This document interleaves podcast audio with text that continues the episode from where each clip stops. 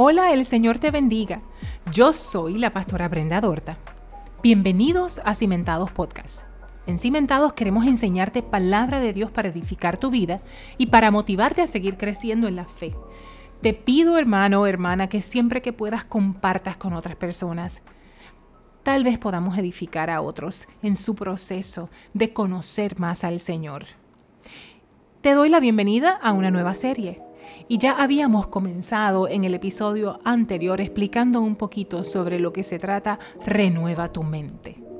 Hablamos de la Biblia y hablamos de la ciencia y de cómo las dos se unen en este proceso para enseñar cómo nuestros pensamientos pueden dirigir la vida que nosotros estamos llevando. Así que hoy quiero darte la primera estrategia para que puedas renovar tu mente y quiero comenzar con Mateo 4. Nos dice en la palabra que Jesús fue llevado al desierto con un propósito, y este propósito era ser tentado por Satanás, el enemigo de las almas. Esta vez yo no voy a leer todo, voy a leer solo algunos fragmentos. Quiero llevarte a la primera tentación. Y en la primera tentación, Satanás le dice a Jesús, si eres hijo de Dios, haz que estas piedras se conviertan en pan. Pero quiero parafrasearte esa tentación. Porque lo que realmente Satanás está diciendo es, si eres hijo de Dios, sacia tu deseo. Hermanos, ¿cuál será tu deseo en este momento? Pero hay un detalle y es que Jesús contesta, y según la traducción Dios habla hoy, que es una de mis favoritas, Jesús contesta diciendo, la escritura dice. No solo de pan vivirá el hombre, sino también de toda palabra que salga de los labios de Dios. Y eso lo encontramos en Deuteronomios 8:3. La segunda tentación ya aquí va a reforzar Satanás y dice, si de verdad eres hijo de Dios.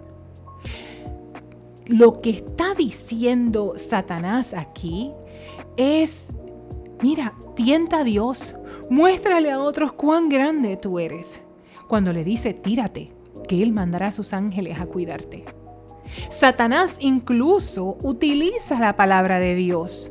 El enemigo se da cuenta que la estrategia primera de Jesús fue recitar la palabra. Pero como él sabe Biblia, le devuelve tentándolo usando la palabra de Dios, alguna porción del Salmo 91. Porque, ojo, la palabra de Dios usada fuera de contexto hace daño. El enemigo trató de usar la palabra de Dios, pero fuera de contexto. Ahora Jesús nuevamente le contesta y le contesta con palabra, pero en el contexto correcto. Jesús usó Deuteronomios 6 del 6 al 18 y le dice, también dice la escritura, no pongas a prueba al Señor tu Dios. Entonces viene la tercera tentación. Y en este caso ya el enemigo se da cuenta que usar la palabra no le funcionó. Así que no usa la palabra, sino que quiere usar el plan trazado por Dios para la vida de Jesús. Entonces le dice, uff, yo te daré todo esto si tú te arrodillas y me postras. Déjame una vez más decírtelo de otra manera. Yo te doy todo esto si tú me pones a mí en el lugar de Dios, si tú reemplazas a Dios conmigo. ¿Y cuántas veces, hermanos míos, nosotros somos puestos en la misma tentación? Reemplaza a Dios con tu trabajo, reemplaza a Dios con tus hijos, reemplaza a Dios con tu cuerpo, con el gym, con el ejercicio, reemplaza a Dios con tu esposo. En esta ocasión, Jesús usó las escrituras. ¿Por qué, Señor mío? ¿Por qué? Porque Jesús había aprendido desde que era pequeño la palabra del Señor. Y con la palabra del Señor Jesús combatió las mentiras de Satanás. Así que, ¿qué aprendemos y qué nos enseña? Mateo 4.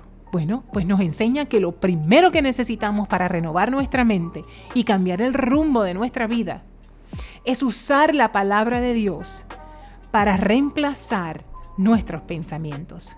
A veces cambiar ideas equivocadas sobre nosotros que el enemigo ha puesto en nuestra mente y que, quiere que nosotros creamos es la solución.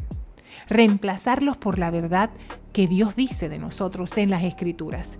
Y déjame decirte algunos textos bíblicos que te los deberías memorizar para que cada vez que el enemigo ataque tu mente, tú puedas combatirlo, tal y como lo hizo Jesús, tal y como te enseñó el Maestro.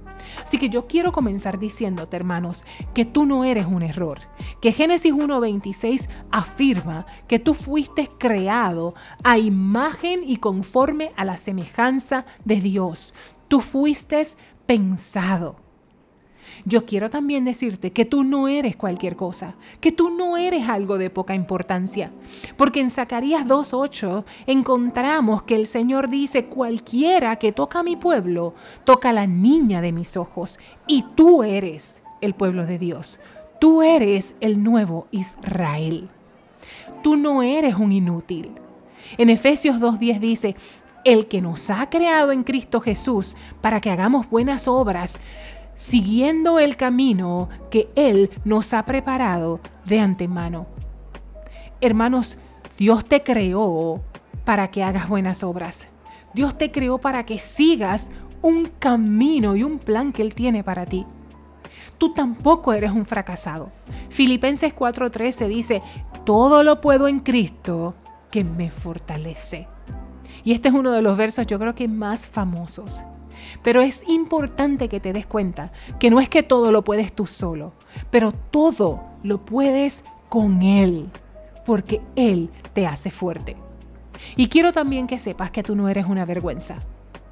Segundo de Timoteo, capítulo 2, verso 21, dice que serás como un objeto precioso, consagrado y útil al Señor, apropiado para cualquier cosa buena objeto precioso, consagrado y útil al Señor.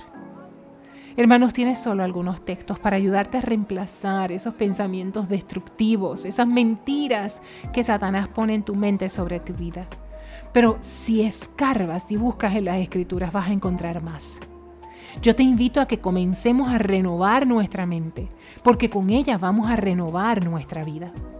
En el Salmo 119.9 nos dice que cómo podrá el joven llevar una vida limpia viviendo de acuerdo a la palabra del Señor.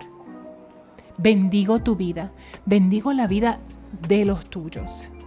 Y te pido que si esta palabra ha sido de bendición, la compartas con otra gente que al igual que tú necesita renovar su mente para cambiar el rumbo de la vida. Hermanos, yo te veo en el próximo episodio. Mientras tanto, bendiciones. El Señor te bendiga y te guarde.